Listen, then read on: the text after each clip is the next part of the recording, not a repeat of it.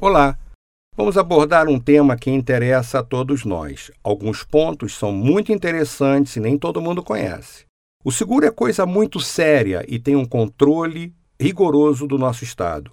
Os seguros, de forma geral, são regulados pela SUSEP, Superintendência de Seguros Privados, que é o órgão responsável pelo controle e fiscalização dos mercados de seguro, previdência privada aberta, capitalização e resseguro.